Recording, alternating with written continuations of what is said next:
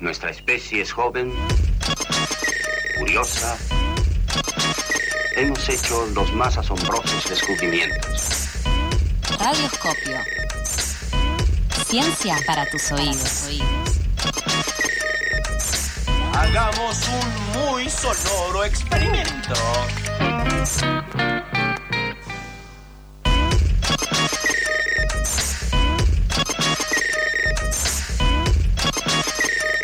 Ocho horas 42 minutos.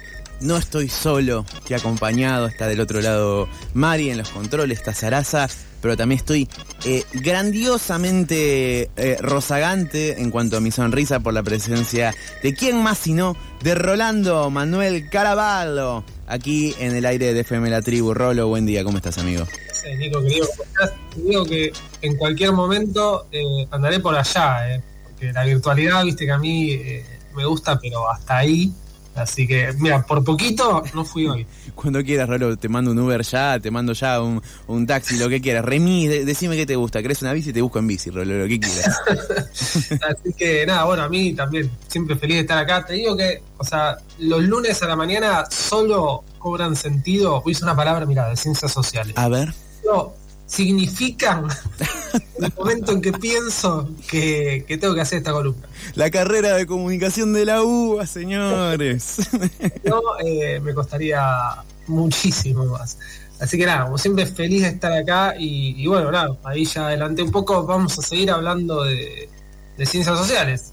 Así Eh, es. Pero esta vez vinimos con, bueno, con un tema en particular, ¿no? Digo, la vez pasada problematizamos un poco y nos metimos un, eh, un poquitito en el tema de decir, bueno, cómo es la forma de trabajo, qué diferencias hay, ¿no? Porque muchas veces quedan fuera de, de nuestro ideario de, ciencias.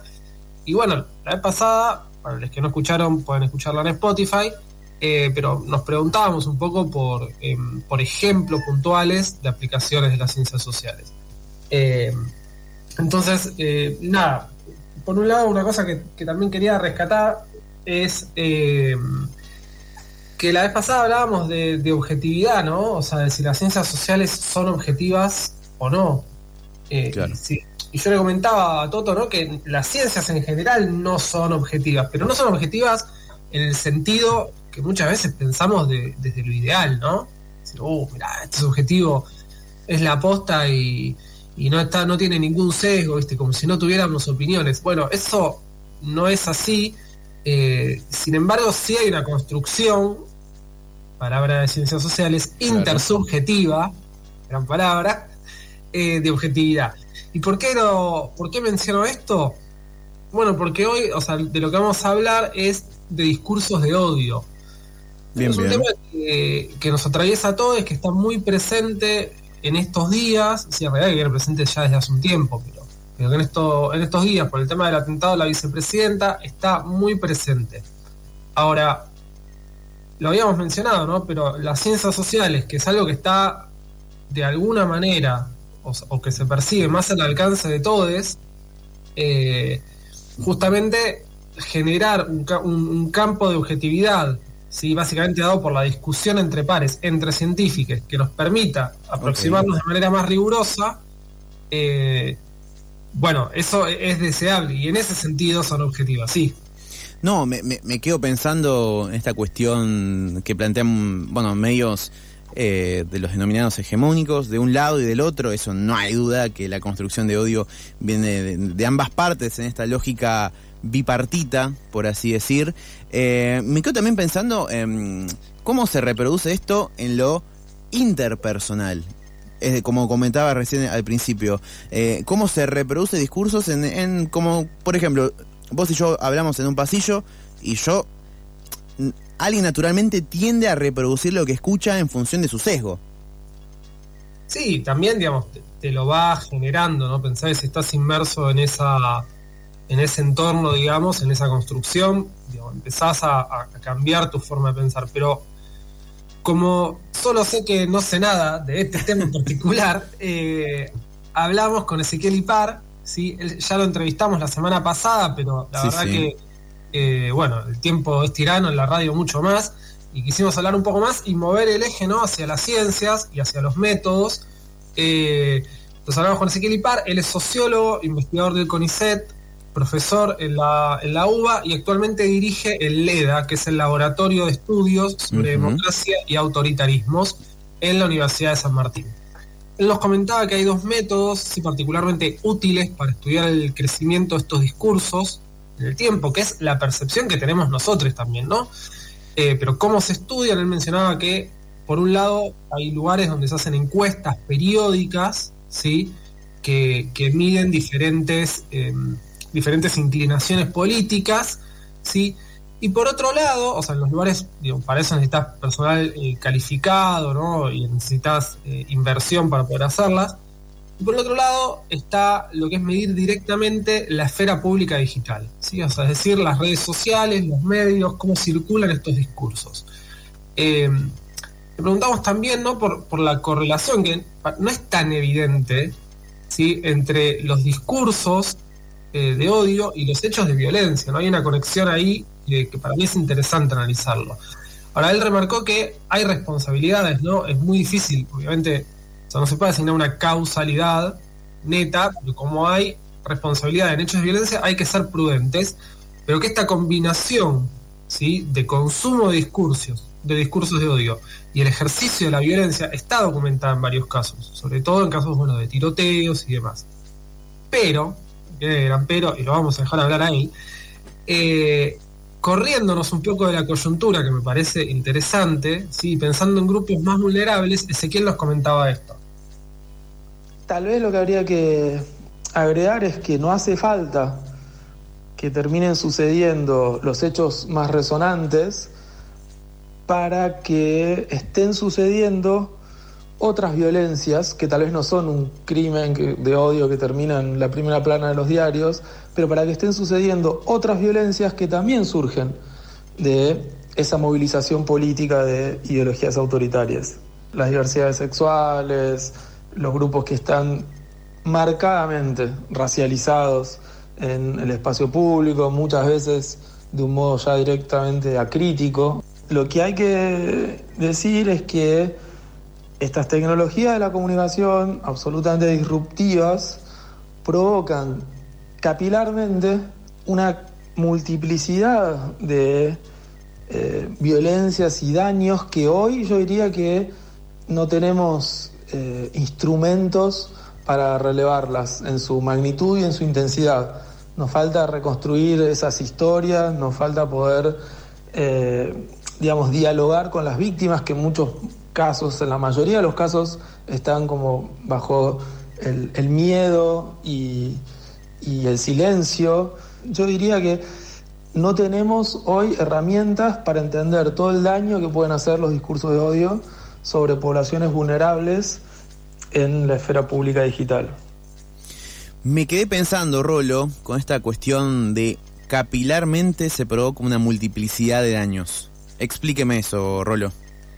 No, o sea, yo lo que entiendo y que me parece que es, eh, que es interesante es, bueno, ah, cuando hay un hecho de violencia física, ¿no? Un ataque físico, eh, y en particular cuando es contra una persona puntual y de la visibilidad como la, vicepresidenta, bueno, eso aparece y, y todos lo reconocemos como, como un hecho de violencia. Sin embargo, digamos, hay un hay una serie de, como dice, ¿no? de efectos o de daños que se producen que van desde violencia simbólica, violencia jurídica, eh, se me ocurre esa segregación, digo, toda Claro. una serie de, de- de pasos que, que son previos y que uno tiene que estar atento ¿no? antes de llegar a, a estos límites. Mm, a veces eso inclusive, como, como él mencionaba, es difícil de medir, porque bueno, porque hay que apuntar a otra o a otro sujeto de estudio. Inclusive mencionaba y quedó afuera del audio eh, que no sabe cuál es el, el efecto en, sobre infancias y adolescencias, ¿no? Claro. Lo que, que hace falta estudiar mucho más ahí cuál es el cuál es el efecto que tiene a mediano y a largo plazo, ¿no? Porque es una etapa particularmente vulnerable y de formación en, en muchos sentidos. Eh, otra cosa que le preguntaba, ¿no? Era eh, cómo es el abordaje teórico, porque a mí eso me, me, me parecía interesantísimo, para estudiar qué es lo que hace posible que una persona escucha este tipo de discursos continuamente incurra en actos violentos, ¿no? O sea, hay una Mm. distancia entre eh, consumir el discurso y ejercerlo. De hecho, Claro. o sea, vimos salir a, a varios, varias personalidades, a periodistas inclusive, a despegarse, ¿no? Gente que reproducía estos discursos despegándose de, de, bueno, o sea, repudiando el acto y, y despegándose, sin embargo, de cosas que, que reproducían, ¿no? Claro, eh, lo primero que me decís de esta cuestión del hecho al hecho, más, allá, más allá de, los hechos recientes que están en la agenda, eh, fue que hace un año o dos alguien estaba tomando una botella de dióxido de cloro en vivo y a la semana después fallecía, fallecía un infante en consecuencia de esto. Entonces hay que ser cada vez más cuidadosos de lo que se dice y de, y de lo que se hace también eh, cuando uno tiene un, está frente a un micrófono o una cámara masiva. Bueno, vamos a llegar al tema de estrategias para contrarrestar estos discursos, que, me parece que es muy interesante ir por ahí también. Pero él nos mencionaba, bueno, en este sentido de pensar cómo que une ambos, ambos extremos, nos mencionaba el desafío de pensar conceptos o variaciones de conceptos que nos permitan abordar este fenómeno. Y me mencionaba esto. Yo ahí arriesgaría un concepto con su variación. El concepto es el concepto de cosificación, pero lo voy a usar en este sentido. Hay algo de lo que sucede con la generalización, la masificación de los discursos de odio, que termina cosificando a las audiencias, cosificándolas en este sentido de enfriarles la posibilidad de la experiencia de la multiplicidad de las dimensiones de una relación intersubjetiva. Muy especialmente, lo que se termina enfriando es la posibilidad de la experiencia del daño que se provoca en los otros a través de muchos de estos discursos. Y tal vez es uno de los fenómenos más inquietantes que se observa en el lenguaje de muchas comunidades de redes sociales. Bueno, me parece, o sea, es el sentido de la insensibilización, ¿no? Vos preguntabas un poco, eh, y hay un, un proceso en el cual, eso, las personas pierden la sensibilidad de sentirse, o sea, uno hoy por ahí aparece la palabra empatía muchas veces, Claro. de empatizar con un eotre y de percibir que, eh, que, que las acciones violentas, cuál es el efecto que tienen sobre estas comunidades. Como decíamos muchas veces, no directamente violencia física, sino otros tipos de violencia. Pero para irnos un poco más arriba, eh, y porque siempre me parece que hay que pensar una salida, le preguntábamos estrategias para contrarrestar estos discursos, ¿no? Desde dónde se los puede eh, limitar o revertir, y nos decía esto. Aun cuando es difícil, a mi ver, tiene una respuesta sencilla. Porque es mucho lo que se puede hacer contra los discursos de odio. Sobre todo en nuestro país, donde, digamos, esta reflexión crítica no tiene todavía el desarrollo que tiene en, en otros países, en otras geografías políticas. Entonces, hay mucho de lo que se puede tomar de esas experiencias en el plano de los contradiscursos, en el plano de las intervenciones de, de- de desarmar y de desmontar, inclusive en términos tecnológicos, hay cuestiones políticas, hay que buscar alianzas que me parece que faltan y que pueden, me parece, dialogar con eh, otras experiencias internacionales. Y finalmente tal vez estaría la cuestión normativa, ¿no? Evidentemente hay en alguna medida un problema de falta de regulación que no implica necesariamente prohibiciones, pero sí, por ejemplo, determinadas exigencias o, digamos, reorientaciones de las reglas de uso que se le pueden imponer a las plataformas y sobre las que hoy, en el caso argentino, prácticamente no hay ninguna legislación. Bueno, eh, como decíamos, nos vamos con eso un poco más arriba. Claro. Hay eh, estrategias de, de contrarrestarlo, hay que, o sea, lo que no se puede hacer es ignorarlos, ¿no? Inclusive también desde nuestras individualidades, ¿no? Bueno, eso, hacer un trabajo para, para limitar estos discursos, para contrarrestarlos y para no llegar a, bueno, a situaciones de daño que, que, bueno, cada vez van creciendo. Así que hacia eso vamos todos. Yo me quedo pensando, Rolo, ya con esto cerramos. Eh, hemos visto cada cosa en la televisión, hemos visto gente que se quitaba la vida en vivo alentado por un canal de cable de noticias, hemos visto, bueno, como mencionaba recién, alguien tomando dióxido de cloro en vivo y a la semana siguiente moría gente, eh, pero creo, coincido con lo que dice Ezequiel, que lo importante es eh, concientizar, regular y exigir también, subir la vara como consumidores de todo lo que se de lo que se habla y de lo que se hace. Totalmente de acuerdo, así que queda para los radio oyentes, radio participantes más que nunca. Muchísimas gracias, Rolo. ¿eh? Qué lindo verte. Bueno, la semana que viene ojalá vengas aquí en vivo. Con churritos y todo. Como corresponde. Pasaba Rolo Caraballo, nuestro columnista de, bueno, cuestiones de ciencias y para cuestionar también qué es lo que son las ciencias, qué hacemos y qué hacen por nosotros. Muchas gracias, Rolo.